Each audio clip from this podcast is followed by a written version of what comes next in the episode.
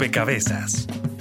Un espacio para la construcción de opinión pública a través de la investigación, el análisis y la discusión sobre el país y el mundo.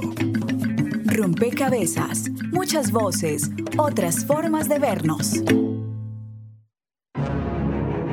Como autor de la iniciativa me, me quedaría muy mal venir a decir hoy que, que la ley es perfecta, pero es una ley modelo a nivel mundial, es una ley elogiada en todas partes del mundo. Es una ley que le permitió al Estado colombiano ser el primer Estado en el mundo entero que tomó la decisión de reparar a sus víctimas, de restituirles sus tierras aún en medio del conflicto.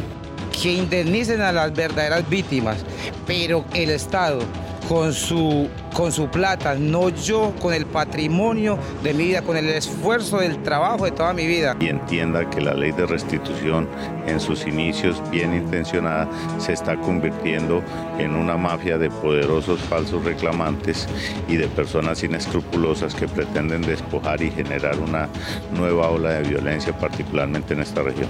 A mí me tocó cumplir la orden, entonces ¿por qué la unidad de restitución no cumple la orden también del tribunal? Ya lleva año y medio y no nos han reubicado. Uno.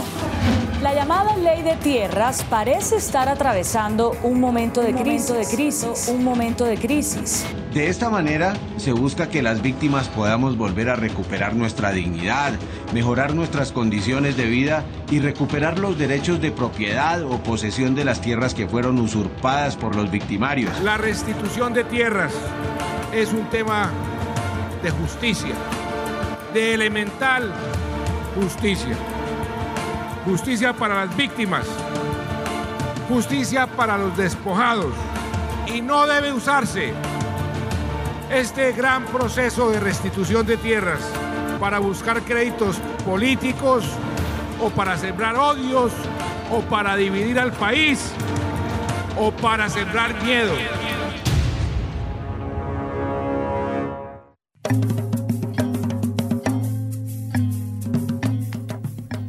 Un saludo a todos los oyentes, a todas las personas que se conectan y sintonizan a esta hora rompecabezas, muchas voces, otras formas de vernos. Ya escuchábamos, la ley de restitución de tierras fue considerada como una apuesta histórica en Colombia y reconocida por la comunidad internacional como un protocolo ambicioso, como un protocolo excepcional en el mundo. Esto en parte considerando que se iba a implementar en medio de la guerra, pero también que atendía causas estructurales de ese conflicto. Este año, eh, la ley de restitución de tierras cumple siete años y inicia en parte un conteo regresivo porque su vigencia termina en tres, en tres años.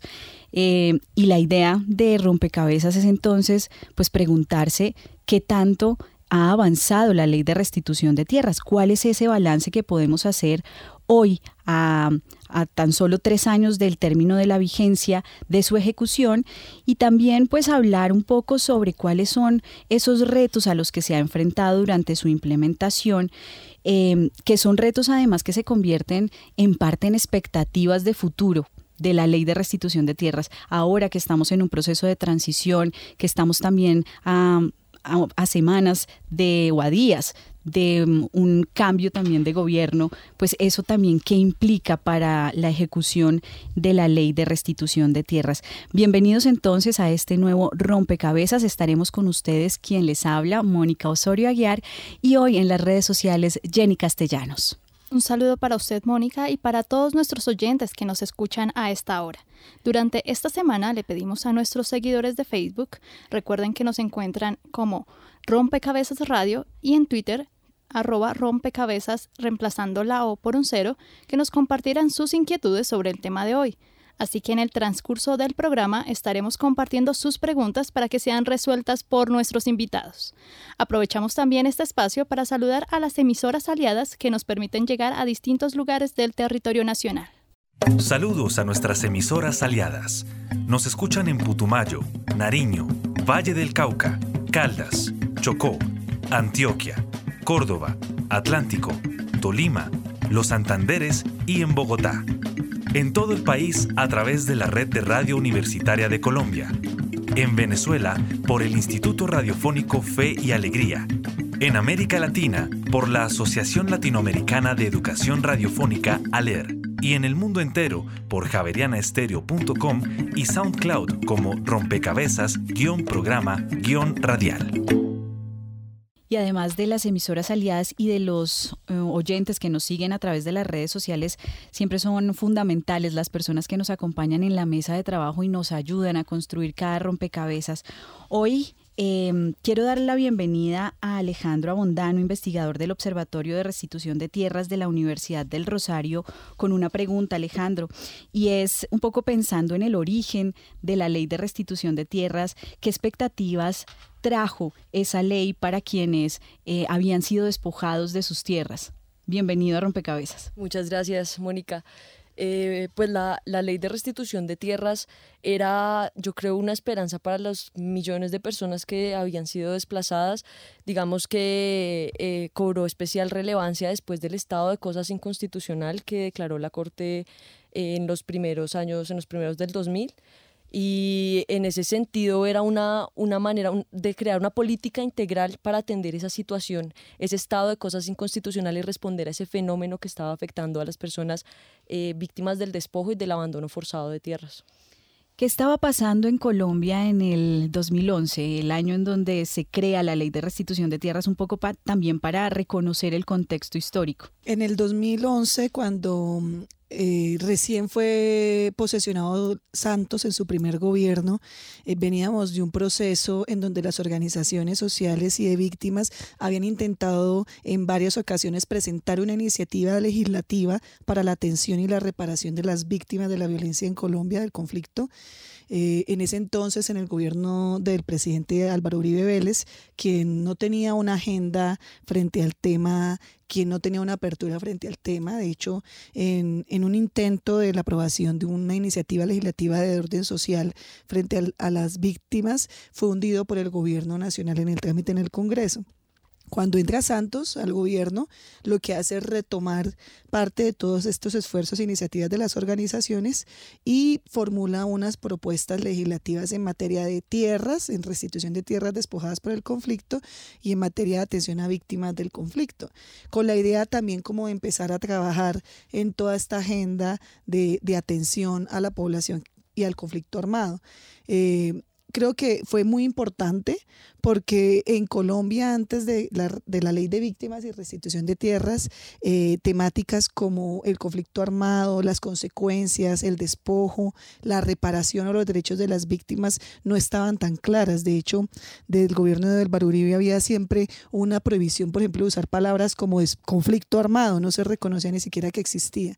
Luego es un cambio realmente fuerte en la actitud del Estado frente a esta situación y por eso creo que fue muy esperanzador no solamente para Colombia sino para el mundo, tanto así que Ban Ki-moon, en ese momento el secretario general de Naciones Unidas, vino él mismo a, a, la, a, la, a la, cuando se aprueba la ley como un acto de reconocimiento universal a la importancia que tiene esta ley en el, en el mundo entero. Este es entonces el primer, digamos, reconocimiento a la ley de restitución de tierras en esta historia que lleva y es que pone en la agenda temas que antes habían estado vetados o que no se querían ver por otros gobiernos. Acabamos de escuchar a Jenny Mojica, subdirectora de la Comisión Colombiana de Juristas. Eh, Jenny, bienvenida a Rompecabezas y gracias por la aclaración de cuál era ese contexto y un poco empezar a hacer ese reconocimiento de cuáles han sido esos logros en parte de la ley y fue poner el tema de las tierras, del conflicto eh, alrededor de las tierras en la agenda del gobierno. Está con nosotros Alcelis Coneo, ella subdirectora de la Unidad de Restitución institución de tierras al CELIS.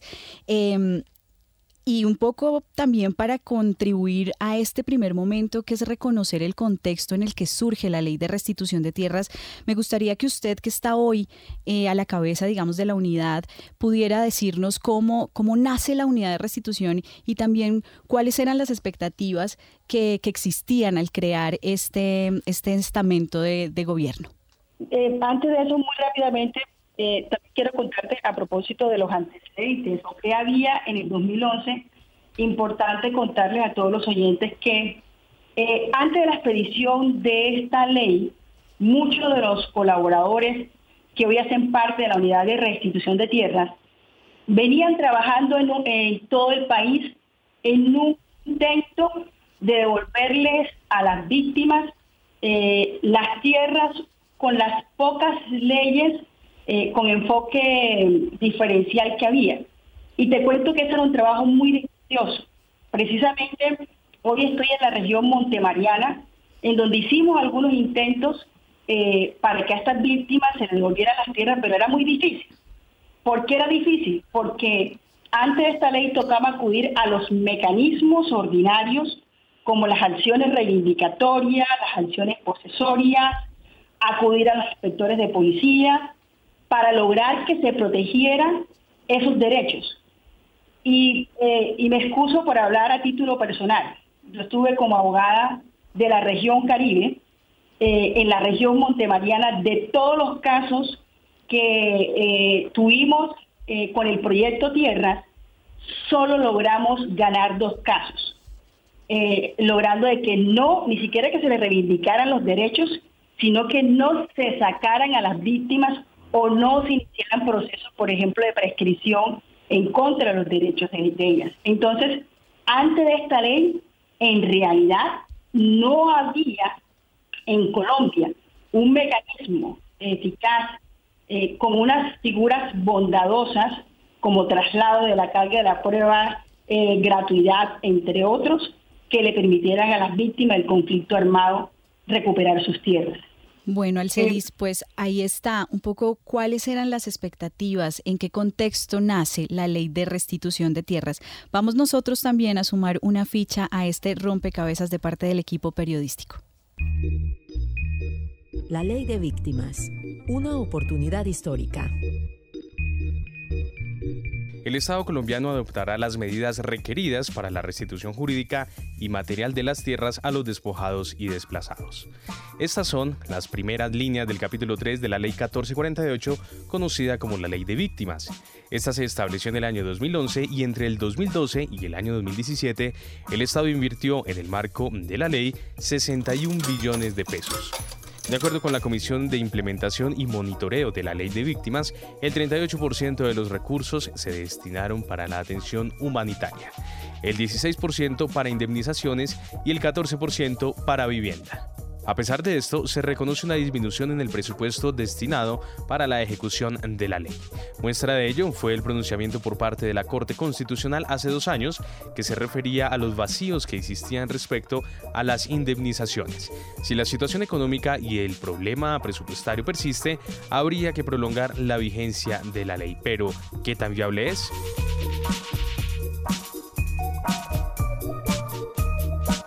De acuerdo con cifras oficiales de la Unidad de Restitución de Tierras, hasta el 1 de abril de 2018 se habían presentado 112.177 solicitudes de inscripción al registro de tierras despojadas y abandonadas forzosamente.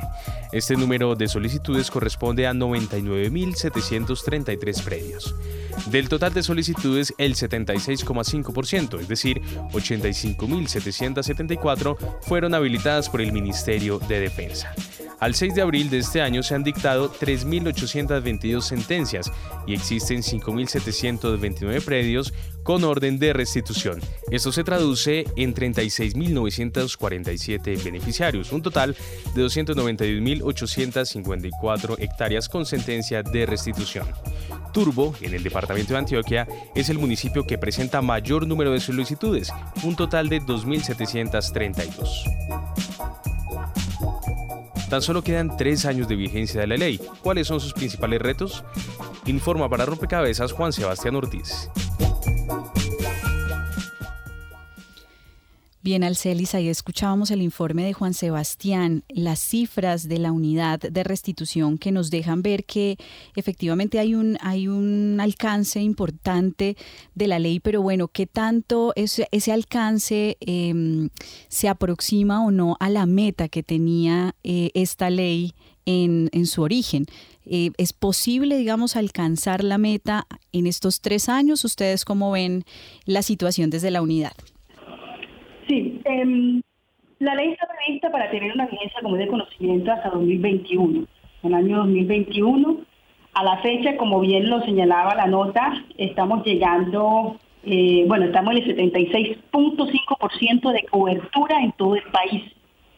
Em, y eso significa que ya hemos intervenido, por ejemplo, gran parte de el norte, lo que son departamentos de Sucre, eh, Córdoba, Cesar, Bolívar, Atlántico, eh, Magdalena, eh, Cundinamarca, Eje Cafetero. Esos departamentos han tenido unos avances bien importantes.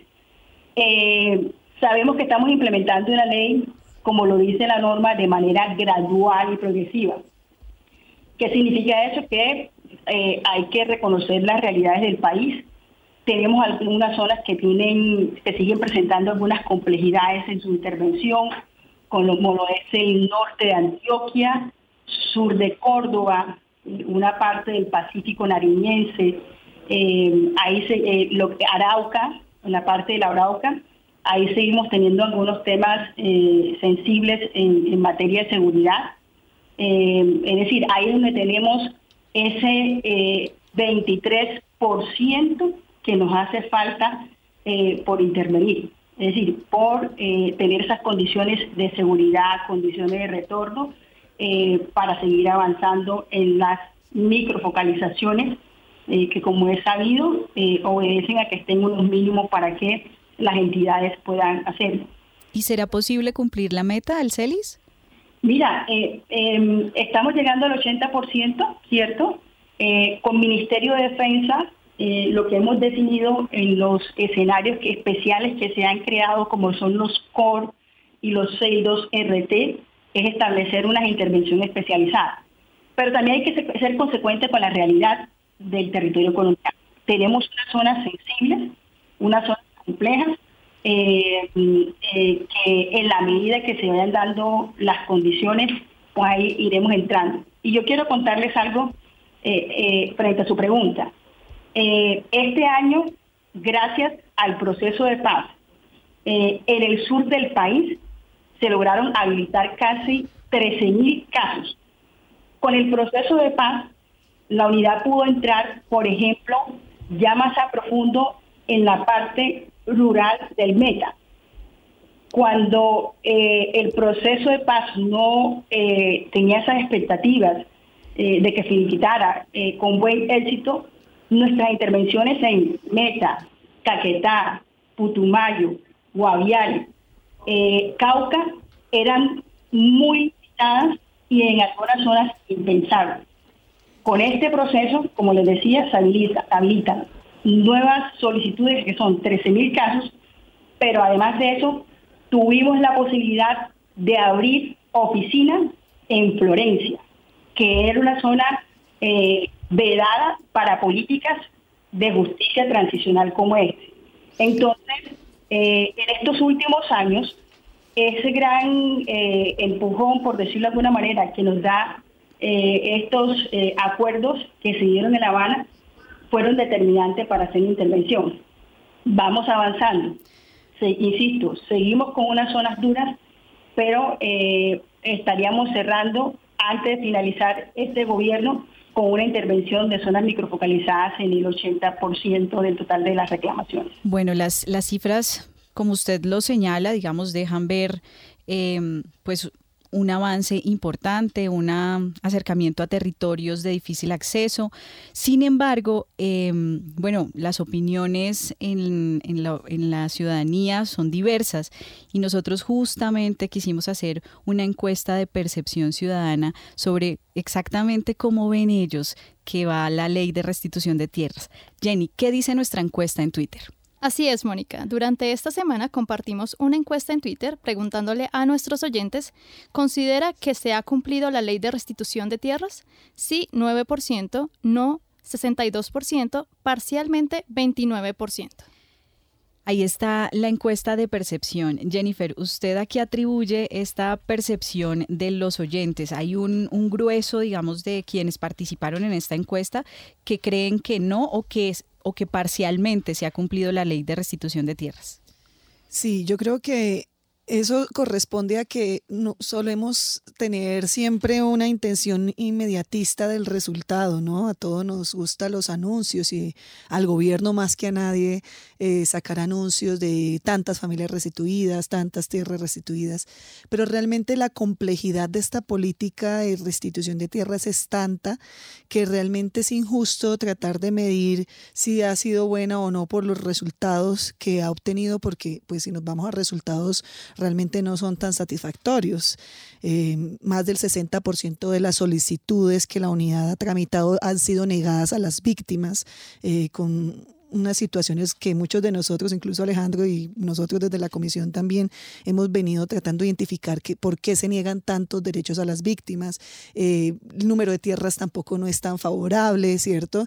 Eh, en un principio hablábamos de 6 millones de hectáreas despojadas, ahora ya son muy pocas y las restituidas muy pocas, pero realmente creo que lo importante o lo más valioso que tiene la ley de restitución de tierras es ese gran camino que ha recorrido, ese gran aprendizaje de poder tratar de hacer restitución de tierras en un país en el conflicto vivo, ¿cierto? En un país que, a pesar de que esta ley se supone que es de justicia transicional, es decir, que se supone que debería ser ya la construcción de la paz, pues es un país en el que nuestros territorios están convulsionados por la violencia, por el paramilitarismo, por el conflicto armado, por los cultivos de coca, por contrabando de todo tipo de cosas, ¿cierto? Eh, por una ingobernabilidad de un nivel que hace muy difícil lo que, lo que decía Alcelis reiteradamente, de que pues al menos hoy ya hay muchos territorios donde han podido entrar. Esto ya habla muy bien de los resultados. Eh, en un tema de tierras donde Colombia tenía o tiene todavía una tarea pendiente histórica. En Colombia nosotros no tenemos una buena formación de, de, las conformaciones geográficas, de catastro, de áreas, de, no sabemos cómo son las tierras ni quién las tiene, eh, no tenemos una información oficial actualizada, en donde solamente es la unidad de restitución la que ha podido, por ejemplo, hacer levantamientos eh, serios con sistemas de georreferenciación y informática muy, muy de alta gama. Antes de eso todo era hecho a mano alzada en una mesa de dibujo.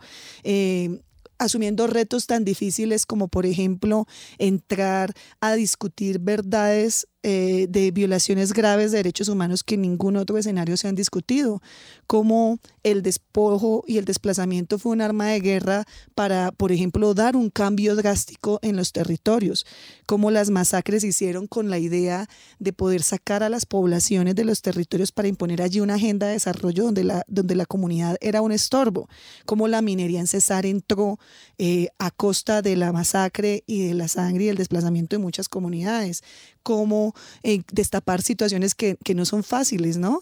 Cómo hubo un asocio entre el paramilitarismo, entre los grupos ilegales, con funcionarios del Estado, eh, con eh, funcionarios de alto gobierno, en fin. O sea, realmente esto ha aportado un montón de desarrollos muy importantes que sin la ley, que sin el esfuerzo de la unidad de restitución de tierra, de los jueces, de los abogados, en fin, de las víctimas también que lo han asumido con valor, se hubiera podido hacer. Entonces, a mí me parece injusto cuando se evalúa la ley solo por el número de tierras, como si estuviéramos contando cosas fáciles, como, como si se pudiera fabricar fácilmente. Yo creo que eh, en cinco, eh, o sea, en los cinco primeros años hizo toda una curva de aprendizaje muy importante de las instituciones, de los juzgados, de la unidad de restitución. Eh, te cuento, o sea, en esto ni siquiera los, había abogados para hacer estos procesos, eh, poder hacer toda una, una capacidad de, de, reaccionar al tema, creo que fue una curva de aprendizaje, importante y los dos años últimos han sido ya de resultados que van creciendo, entonces uno va viendo cómo ya cada vez aumenta el número de sentencias, cómo cada vez aumenta el número de, de órdenes, de víctimas, creo que ahorita lo que quedan en estos tres años que se contemplaron inicialmente de resultados que se puedan medir porque ya hicimos el aprendizaje, pero lo que, lo que sí hay que advertir es que indudablemente la ley no puede terminar en el 2021. O sea, nosotros no podemos dejar de restituir tierras si en Colombia aún hoy, en este instante, mientras hablamos, hay desplazados. Y es que ocurre. Yo, nosotros estamos adelantando un proceso en Cundinamarca que, y eso que Cundinamarca pues es un, un territorio privilegiado de nuestro país, cualquier municipio está a dos, tres, cuatro horas de Bogotá y hoy en Cundinamarca hay desplazamientos forzados, hay eh, poblaciones enteras afectadas, hoy en Cundinamarca hay masacres, hoy en Cundinamarca hay autodefensas gaitanistas de Colombia, o sea, hasta que el conflicto no se supere, no podría Colombia eh, eh, desechar una ley que busque la reparación de las víctimas y la restitución de las tierras. Jennifer, usted ha tocado quizás varios asuntos muy importantes, pero yo quisiera detenerme en uno y es justamente la vigencia de la ley. Y quiero detenerme allí porque sé que Alcelis tiene muy poco tiempo con nosotros y quiero aprovecharla antes de que, de que se tenga que ir para preguntarle un poco qué estrategias se están pensando eh, proyectando la continuidad de la ley de restitución de tierras, un poco para efectivamente pensar en ese escenario de futuro. Eh, ¿Ustedes cómo se están organizando? ¿Qué se ha pensado al interior de gobierno para darle continuidad a la ley de restitución de tierras? Mire, definitivamente, eh, Mónica, hay unas zonas del país en donde eh, hay unos barrios importantes. nosotros, precisamente el caso de Bolívar, Atlántico, eh, lo decía al principio, eh, algunas zonas de cesar, donde ya ha habido eh, decisiones por parte de la unidad de restitución de tierra y por parte de los jueces de restitución, en donde se puede empezar a ir chuleando la tarea, por decirlo de alguna manera. ¿Por qué? Porque quiero contarles que los casos que en este momento que nos están llegando en muchas de las zonas donde se hizo una intervención estratégica de microfocalizar el 100%. Los casos que nos están llegando son de vecinos eh, que tienen dificultades porque le corrieron la cerca, de casos de sucesiones, pero que no tienen nada que ver con el conflicto armado. Y ahí toca ir eh, pensándose en ir cerrando eh, la intervención en este tema de restitución. Es decir, no podemos dejar en esas partes donde ha habido una consolidación 100%, una restitución de manera indefinida. Y en este país que ir proyectándose. ¿En dónde podría pensarse en un ejercicio de, de y más allá del año 2021 en esas zonas que siguen siendo duras, las que al principio mencionaba? ahí podría haber una, una extensión de la vigencia de la norma especializada eh, en la medida que no ha habido las condiciones que llega el año 2021 para todas esas reclamaciones. Pero estamos firmemente convencidos, eh, un poco por la experiencia que ha sido muy importante en estos siete años, como lo señalaba Jennifer, eh, que hay una zona en donde ya podemos ir dando fe del ejercicio del proceso de restitución. Ahora, también un poco en línea de lo que señalaba Jennifer, en esas zonas siguen unos temas pendientes que son las sentencias de los jueces y magistrados, de jueces y magistrados de restitución de tierras, en el que toca seguir impulsando y estar muy atento a las decisiones. Pero de manera concreta, creemos ya hay unas zonas del país en donde el ejercicio está avanzado de manera importante eh, y la ley podría pensarse eh, aquí y aquí de pronto ya esto como tarea para el próximo gobierno en materia de restitución, una eh, vigencia de esa norma para esos sitios que hacen falta por intervenir. Alcelis, y en ese sentido, ¿cuáles considera que son los retos que se imponen para efectivamente llegar a esos territorios que usted señala, pero también para concluir estos tres años de la ley?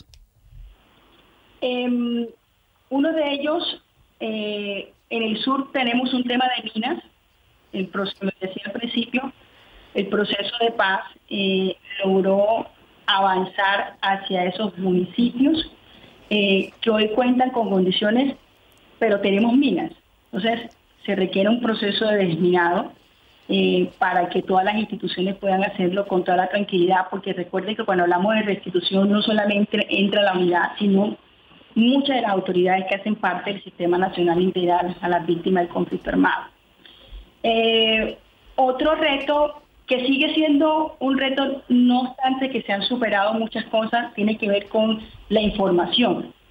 Hay mucha información eh, muy dispersa eh, para la unidad en una de sus principales labores, que es la de documentar los casos, resulta complejo, sigue siendo complejo acopiar toda la información porque sigue siendo muy dispersa. No obstante lo anterior, nosotros hemos desarrollado un instrumento que se llama el nodo de tierra, que le permite a todas las entidades contar con la información que tienen distintas autoridades y poder atraerla al proceso. Eso va a ser un gran aporte en, materia de restitución. Uno de los grandes retos es el tema de la desactualización catastral. La unidad para determinar cuál es la naturaleza de un, de un predio, saber si es eh, un bien privado o no, sigue siendo una labor muy dispendiosa por toda la desactualización que hay. Bien es sabido por todos que en Colombia no hay un inventario fiable de baldíos y eso lo pone en un escenario de, retos. Eh, sigue siendo un reto poder llegar a esas zonas que ya hablamos hace eh, unos instantes, eh, que, insisto, hay que reconocer la realidad del país. Todos conocemos lo que sucedió hace 20 días en, en Urabá, en un ejercicio en el que íbamos con compañeros y con miembros de la fuerza pública Em, tenemos algunas zonas con esas sensibilidades. Entonces todo eso es parte del proceso y de los retos del proceso de restitución de tierras. Pero también quiero mandar un mensaje muy claro. No obstante de esos retos, hay un firme convencimiento de seguir avanzando con la tarea, de seguir haciéndolo, porque así como lo hemos superado uno a uno, yo creo que esto eh, estará también en la posibilidad y alcance de la entidad para crearse la forma de avanzar. Ahí está de alguna forma descrito desde la unidad de tierras cuáles son los retos, pero también esa voluntad que hay en avanzar para encontrar mecanismos y enfrentar esos retos. Agradecemos al Celis Coneo, subdirectora de la Unidad de Restitución de Tierras, que nos acompañó hasta este momento en Rompecabezas. Continuamos con la conversación em, y creo que Alcelis nos deja varios elementos interesantes en términos de em, justamente de retos. ¿Ustedes cuáles creen que son los retos a los que se enfrenta hoy la ley de restitución de tierras? Alejandro. Por una parte, eh, Mónica, está la, parte de la microfocalización, que es un poco lo que Alcelis decía de la eh, habilitación de solicitudes. Es decir, eh, como ella decía, la idea era aplicar la es aplicar la restitución de tierras de manera gradual y progresiva y para ese fin se ideó un mecanismo que es la microfocalización y consiste básicamente en comprobar las condiciones de seguridad, y las condiciones eh, que posibilitarían un eventual retorno de las víctimas. Sin embargo, a la fecha de hoy, todavía hace falta microfocalizar algunas de las zonas con mayor densidad del despojo. Y estoy hablando, por ejemplo, de municipios como Mapiripán, eh, Vista Hermosa en el Meta, eh, también Tumaco en Nariño, y Tamen, Arauca, que son municipios con una alta densidad de despojo, pero que en este momento aún no se encuentran microfocalizados. Entonces, eh, la ley de restitución de tierras contiene algunos mecanismos alternativos para eh, garantizar el derecho de la restitución a las víctimas, como son la compensación en dinero o la restitución de por equivalente, que básicamente consiste en la restitución de un predio de similares condiciones al que tenía o con el que tenía una relación la víctima antes del despojo del abandono forzado. Y estas eh, opciones son, eh, son alternativas por las que puede optar únicamente un juez de restitución. Entonces, ¿qué pasa? Hasta este momento, la unidad de restitución eh, ha establecido o ha dicho en sus decisiones que en los casos en que no se ha llevado a cabo la microfocalización, que no hay condiciones de seguridad, no puede darle trámite a las solicitudes de las víctimas pero existen otros mecanismos que podrían posibilitar que las víctimas accedieran a, la, a su derecho a la restitución. Y esto creo que es importante decirlo porque eh, entre más transcurre el tiempo, más lejano se hace el objetivo de la ley de restitución de llevar de vuelta al campo a las víctimas del, de desplazamiento, despojo y de abandono forzado. Ahí valdría la pena, Alejandro, también hablar un poco de las condiciones del retorno. ¿Qué tan, qué tan fácil ha sido en este tiempo, en estos siete años de implementación, retornar a la tierra? Lo que ha sucedido con muchas víctimas es que al haber transcurrido tanto tiempo, al haber ya pasado tantos años, se han establecido y han construido su proyecto de vida ya en los lugares a los que tuvieron que desplazarse cuando ocurrió el despojo o el, abandono forzado. Entonces, eh, muchas personas, muchas víctimas, muchos reclamantes han decidido que pues, no, quieren volver a las tierras de, las que salieron.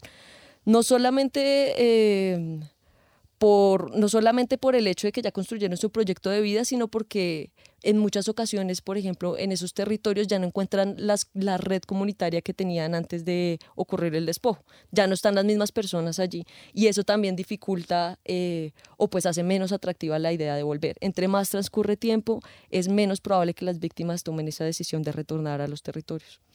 ¿Cómo lograr en estos tres años, Jennifer, que em, de alguna forma la ley de restitución de tierras implemente mecanismos que faciliten o que agilicen los procesos o en dónde está el cuello de botella. Sí, pero no puedo dejar de hablar de los retos porque yo creo que hoy los son tres los retos principales para la restitución y eso es lo que además demarca si finalmente va a ser 2021 o no la fecha de cierre de la ley. Y el primer reto es el de la protección y seguridad de las víctimas que están que fueron despojadas, que están reclamando restitución de tierras y que están en proceso de, de, retorno y de restitución a sus territorios. Desde que inicia la ley y hasta el año pasado, hay más de 320 casos de agresiones contra personas que están involucradas en procesos de restitución de tierras y que esta tendencia va a un aumento, o sea, eh, la, la, manera en cómo se incrementó la violencia contra víctimas en restitución en 2017 es muy alarmante y lo que va del 2018 mucho peor aún. Entonces la prioridad es la protección.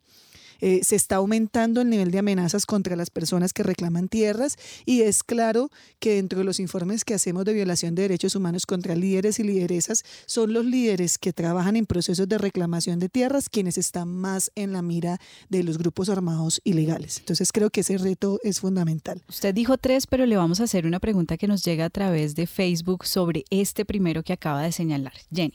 Así es, Mónica.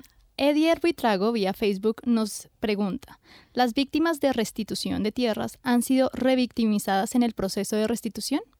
Sí, Creo que era, tiene que ver con claro, primer era lo que, lo que les estaba comentando.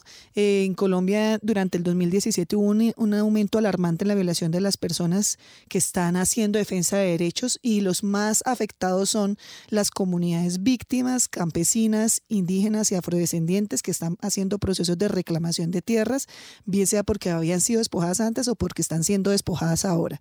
Y es contra ellos, contra los que la violencia se ha ensañado más y entonces es urgente la adopción de medidas. Hay varios informes al respecto.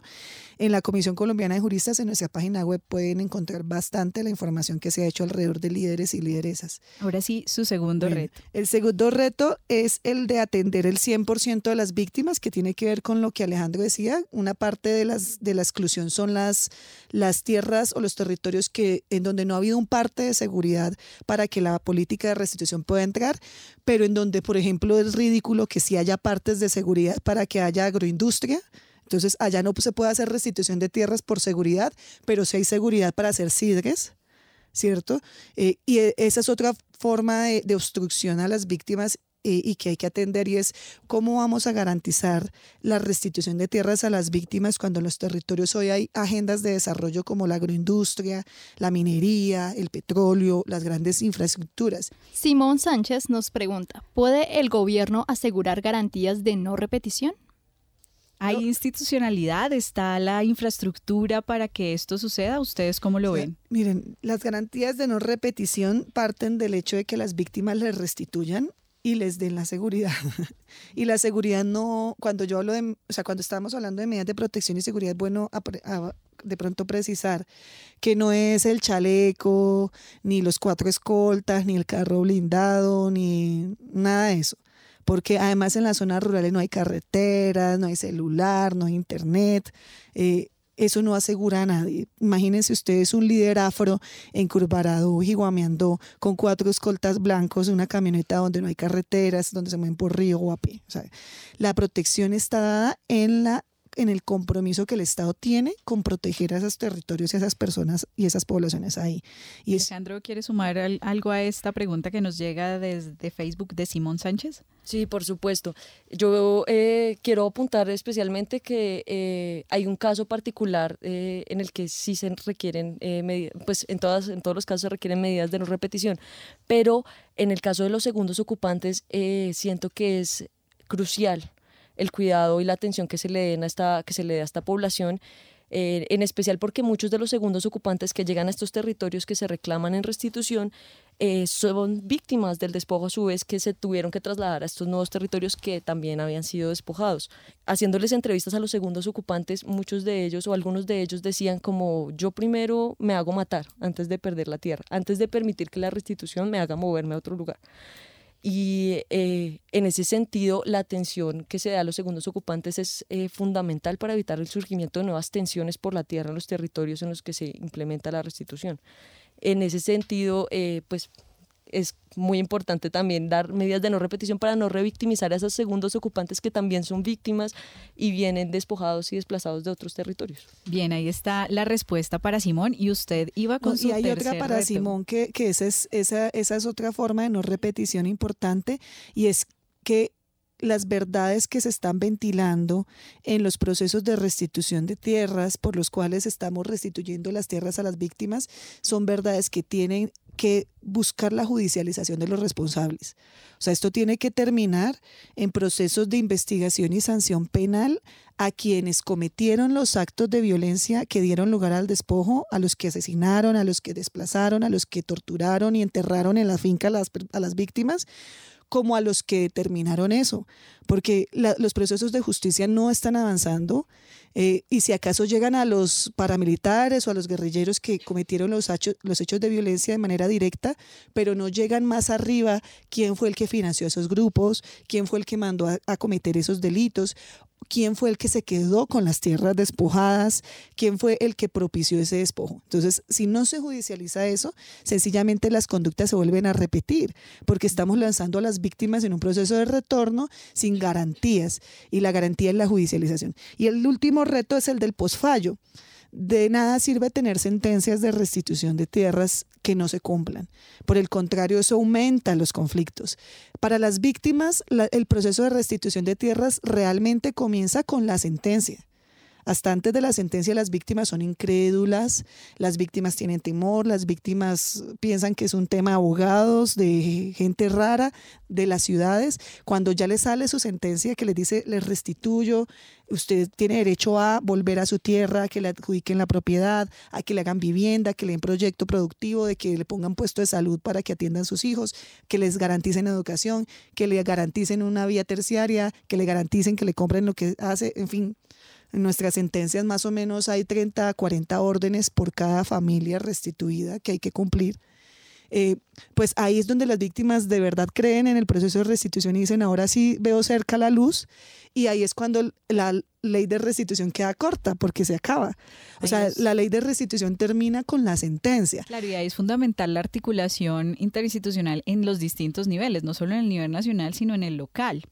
Sí, es muy importante también ver la manera en que se están midiendo las metas de restitución, que era algo a lo que Jennifer estaba ah, apuntando más temprano en el programa. Eh, y es que, pues por el momento, ¿cómo estamos midiendo? Número de solicitudes tramitadas, número de sentencias dictadas, pero se necesitan indicadores o maneras de medir en qué medida se están cumpliendo, por ejemplo, las, las órdenes dictadas por los jueces. Y en ese punto, eh, pues sí, es muy, es muy importante la coordinación eh, interinstitucional. Eh, hablando también con algunos jueces de restitución, nos hemos dado cuenta de distintas estrategias que ellos han adoptado con el fin de lograr el cumplimiento de las sentencias. Muchas veces no eh, realizan audiencias de cumplimiento y están pendientes de hacer un seguimiento juicioso a los funcionarios. En otras ocasiones incluso intentan hablar con los funcionarios para eh, ver cómo pueden ayudar o cómo pueden, sí, cómo pueden también Facilitar. Facilitar, exacto, facilitar el cumplimiento eh, pues de las distintas entidades y de las órdenes. Y eso es... Eh, eso también es crucial porque eh, la restitución no consiste únicamente en la devolución de la tierra, sino que tiene que venir con un montón de medidas que eh, aseguren una, una reparación integral para las víctimas y que ellas puedan realmente construir, reconstruir su proyecto de vida. Bueno, aquí está este listado de retos. Una vez reconocidos también los alcances, los logros de la ley de restitución de tierras, quedan expuestos los retos y hacemos una pausa en este rompecabezas. Están escuchando Javeriana Estéreo, sin fronteras. Bitácora es investigación, creación y análisis. Bitácora de lunes a jueves de 8 a 9 de la noche por Javeriana Stereo.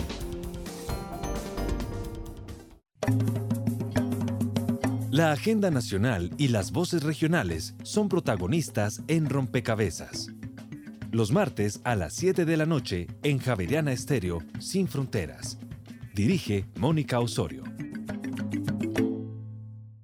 Están escuchando Javeriana Estéreo, Sin Fronteras.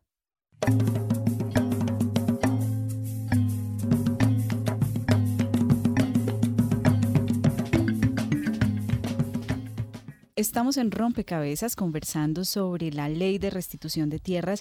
Em, continuamos aquí eh, tejiendo esta conversación y nos acompañan en la mesa de trabajo, les recuerdo a todos nuestros oyentes, eh, Jennifer Mojica, subdirectora de litigio en tierra de la Comisión Colombiana de Juristas, y Alejandro Abondano, investigador del Observatorio de Restitución de Tierras de la Universidad del Rosario. Estamos viviendo un proceso de transición eh, luego de las negociaciones con, entre el gobierno y las FARC, pero también estamos eh, a pocos días de un cambio de gobierno. Y justamente em, en esa perspectiva de futuro es que quisiera proponerles tejer la siguiente parte de este rompecabezas, la conversación. Em, yo quisiera, Alejandro, que usted nos ayude a mm, identificar ¿Cuál es ese futuro que usted ve de la ley de restitución de tierras más allá de estos tres años que le quedan de implementación? Pues yo creo que eh, más allá de estos tres años es eh, fundamental em, integrar eh, las, la restitución de tierras con la oferta que trae los acuerdos de La Habana en materia de desarrollo rural. Es muy importante que en la, en la restitución de tierras también se pueda garantizar el toda la asistencia técnica, por ejemplo, que se plantean los acuerdos y todas esas medidas de, eh, de, la Agencia de Desarrollo Rural que están ahí para también hacer viables los proyectos productivos de las, de las personas que retornen al campo. Entonces yo creo que ese es un punto fundamental ahorita en lo que viene de la ley de restitución de tierras y asimismo eh, lo que veníamos diciendo también de las garantías de no repetición y de eh, impulsar los pequeños y medianas, los pequeños y medianos productores en el campo, ¿no? Que eso es fundamental. Si eh, enviamos a los reclamantes de tierras de vuelta a los territorios y eso no viene acompañado de un apoyo muy fuerte eh, en materia de desarrollo, entonces eh, prácticamente no estamos haciendo nada para, para garantizar como ese, esa mm, viabilidad a futuro de, de, estos, de estas personas como productores en el campo nos llega una ficha de las redes sociales. Así es, Mónica. En Facebook, María Alejandra Lara le gustaría saber cuáles son las medidas de restitución de tierras y cómo se relaciona con la reforma rural integral propuesta en el acuerdo de paz, pero que aún no tiene trámite legislativo sobre todo esta segunda parte, como, como usted lo decía, ¿no? Un poco en perspectiva de futuro es esa relación entre el punto uno del acuerdo y la ley de restitución de tierras, pero ¿cómo se daría esto, Jennifer? Eh, es que en esto termina uno un poco confundiendo las cosas porque realmente en el proceso de paz de, lo agrario ni, el ni en el de víctimas hay una clara propuesta sobre la restitución de tierras. Lo único que hay es una importancia central de las víctimas y de la necesidad de reparación y que sí va a ser como una prioridad en las zonas donde hubiera alta tasa de víctimas para hacer inversión de agenda pública, como le decía Alejandro, sobre temas sociales, de acceso a vías, vivienda, desarrollo, en fin. Pero no hay una propuesta concreta. Lo que sí hemos eh, lamentablemente visto es que desde que se está implementando el proceso de paz, se han intentado hacer reformas normativas que quieren afectar la forma en que se implementa la ley de restitución de tierras, haciéndola cada vez más regresiva. Por ejemplo, ahora en, la, en el proyecto de ley de tierras, que es la pregunta que, que hace la persona en el Facebook, eh, se quiere decir que entonces ahora solo hay un año para reclamar las tierras despojadas, lo cual pues es nugatorio los derechos de las víctimas que están desplazadas, que no tienen acceso a un abogado ni en internet, ni, ni saben estas cosas. Eh, se ha intentado hacer proyectos de ley que querían de pronto cerrar zonas de restitución, que querían negarle el derecho a la restitución a personas que están reclamando tierras, por ejemplo, en áreas protegidas, cuando sabemos que hubo despojo en áreas protegidas también. Entonces, realmente no ha sido tan positivo, digamos. Eh, yo creo que para poder hacer la transición hacia el posconflicto es esencial cumplirle a las víctimas primero que cualquier cosa, pero eso pasa con o sin sin proceso de paz, digamos, es una obligación del Estado. Y yo quiero ser enfática en eso y, ahorita que, que corchabas Alejandro sobre cómo se imaginan los tres años y lo que viene, yo creo que lo que, lo que viene y lo que deberíamos asumir como país, desde donde sea que estemos, es que es urgente la reparación de las víctimas y la restitución de las tierras despojadas, más allá de cualquier cosa que pase, por ejemplo, ahora en las elecciones, más allá de un gobierno de X o Y persona, más allá de si hay paz o no hay paz con, eh, con las FARC o con el ELN, eh, creo que es una agenda de Estado. O sea, mm, como Estado de Derecho nosotros no podemos dejar de reparar lo que, lo que ocurrió. Tenemos que prevenir que no vuelva a pasar y tenemos que tratar de, de hacer la transición hacia un país mejor. Pero eso pasa por reparar las víctimas. O sea, esta tarea no puede quedar pendiente ni inconclusa.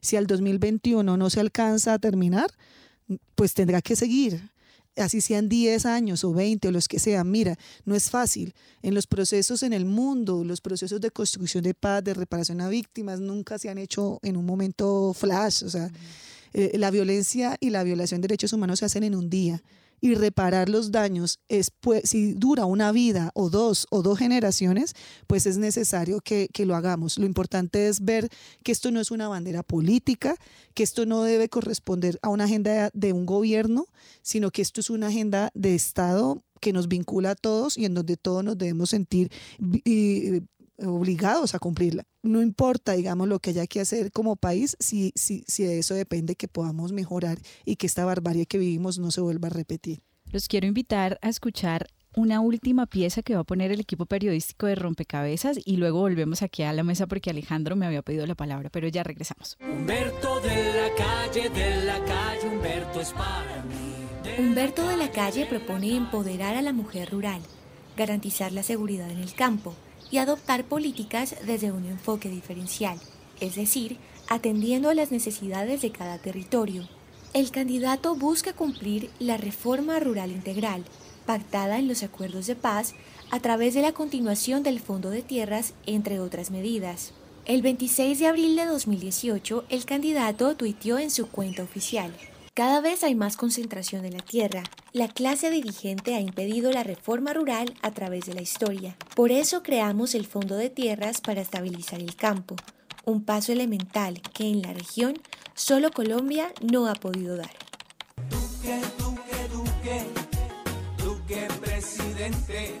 Iván Duque propone invertir al menos el 50% del presupuesto agrícola en bienes públicos como distritos de riego, vías, e infraestructura digital.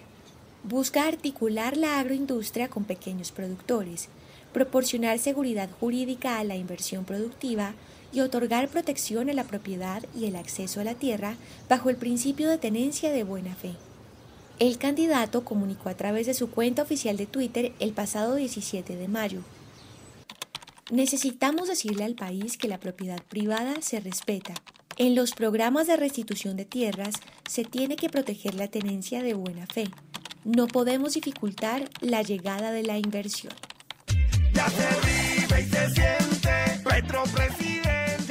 Gustavo Petro propone transformar el latifundio improductivo e impulsar la economía campesina busca que 3 millones de hectáreas que están destinadas a la ganadería o que no tienen uso transiten a la producción de alimentos. El candidato también propone un impuesto predial rural cuyas tarifas dependerán del área de los terrenos, las condiciones de producción y la relación entre la aptitud y el uso del suelo. El 14 de enero de 2018 tuiteó, Democratizar la tierra se hizo en todos los países desarrollados como base de su posterior proceso de industrialización. En Colombia, el liberalismo de la revolución en marcha enseñó el camino que quiero proseguir, subir el predial al gran latifundio improductivo y comprarlo. El camino.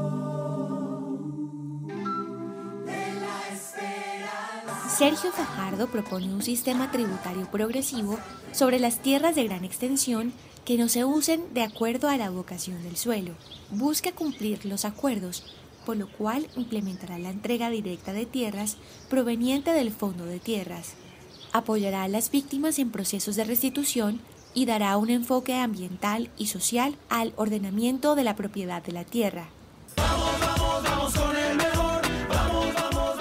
Germán Vargas Lleras busca garantizar la seguridad jurídica en la tenencia de la tierra para proyectos productivos cuya duración sea mayor a 15 años.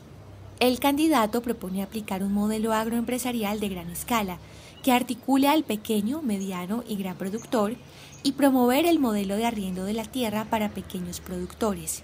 El 23 de febrero de 2018, el candidato tuiteó la propiedad privada no puede seguir en entredicho. Nada haremos en materia agroindustrial mientras tengamos en vilo el régimen de la propiedad. ¿Quién va a invertir un peso en un proyecto de gran escala cuando la propia tierra no tiene la seguridad jurídica necesaria? Esta nota fue desarrollada según los programas de gobierno de cada candidato. Informa para Rompecabezas María Alejandra Navarrete. Ya lo decía Jennifer y es que em, este tema, el tema de la restitución de tierras, no es un tema de agenda de gobierno, sin embargo está presente en las distintas propuestas de los candidatos. Eh, pero usted decía, no debe ser una agenda de gobierno, debe ser una agenda de Estado, debe ser una apuesta casi de país y asumir esto como, como una, un compromiso de país. Eh, pero usted, Alejandro, quería sumar algo a la conversación que veníamos teniendo alrededor de, del futuro de la ley de restitución de tierras. Sí, yo quería devolverme un poco para decir que, por supuesto, lo que dice Jennifer eh, es lo que hay que hacer. Lo más importante es el cumplimiento a las víctimas y a, las, a los beneficiarios de restitución de tierras. Eh, sin embargo, yo creo que para esto es necesario echar mano de todos los recursos que tenemos en este momento para garantizar esa reparación integral. Y entre eso, pues, entre lo que existe, eh, hacer especial énfasis en ah, utilizar o sacar provecho también de todas las medidas y toda la oferta institucional que se crea ahorita eh, con los acuerdos que se firmaron en La Habana. Entonces es muy importante también hacer provecho de esa, pues de esa particularidad, de esa coyuntura en este momento para garantizar eh, el derecho de las, de las víctimas a la restitución de tierras. Y ya ahorita hablando particularmente de los candidatos y de las propuestas que se vienen ahorita para la eh, elección presidencial, tengo algo muy puntual que decir y es que em, ya académicos como Albert Berry desde hace mucho tiempo vienen eh, hablando de cómo quizás la mejor manera de incrementar la productividad en el campo es apoyar precisamente a las pequeñas propiedades, a las pequeñas y medianas propiedades eh, o a los pequeños y medianos productores. Eh, de hecho, si las pequeñas propiedades son apoyadas con insumos adecuados, pueden llegar a ser mucho más productivas que, las grandes, que los grandes proyectos agroindustriales. Y creo que eso pues ya nos dice mucho sobre las propuestas que en este momento se ponen sobre la mesa para las elecciones presidenciales. Quiero, claro que sí, Jennifer. Sobre los candidatos, digamos, la, propuesta que hago es precisamente porque nos tenemos que sobreponer a todo este momento. O sea, que no se piense que dependiendo del candidato sigue o no sigue la ley de víctimas y restitución de tierras, o sigue o no sigue el acuerdo de paz, que digamos es algo como que a veces queda en el escenario del debate político. Creo que esto es algo innegociable, que hay es que cumplirlo. ¿Cierto? Y si no se propone una mejor cosa para hacer, pues siga, tenemos es que tratar de, cumplir lo que ya está firmado y lo que hay que hacer, además porque nada de esto es un capricho de santos o de lo que se ha querido decir, sino realmente es un compromiso que el Estado colombiano ha asumido a través de todos los pactos internacionales de derechos humanos que ha suscrito. Pero ya lo decía usted, Jennifer, este es un tema que va más allá de los partidos, es un tema que se debe apropiar también la sociedad civil y de alguna forma eh, promoverlo y hacerlo compromiso ciudadano, compromiso de Estado. Y con esto cerramos este rompecabezas. Muchísimas gracias Alejandro Abondano, investigador del Observatorio de Restitución de Tierras de la Universidad del Rosario, a Jennifer Mojica, subdirectora de litigio en tierra de la Comisión Colombiana de Juristas, y al Celi Coneo, que estuvo con nosotros em, vía telefónica, subdirectora de la Unidad de Restitución de Tierras, y a todos ustedes, los oyentes que también sumaron fichas y preguntas a este rompecabezas. Recuerden que estuvieron con ustedes quien les habla, Mónica Osorio Aguiar, y en las redes sociales hoy, Jenny Castellanos. Rompecabezas. Una producción del CINEP, Programa por la Paz, la Pontificia Universidad Javeriana y la emisora Javeriana Estéreo 91.9 FM. Rompecabezas. Muchas voces, otras formas de vernos. Los paisajes sonoros de Rompecabezas cuentan con audios tomados de distintas fuentes. Para conocer el origen del material, diríjase a www.cinep.org.co.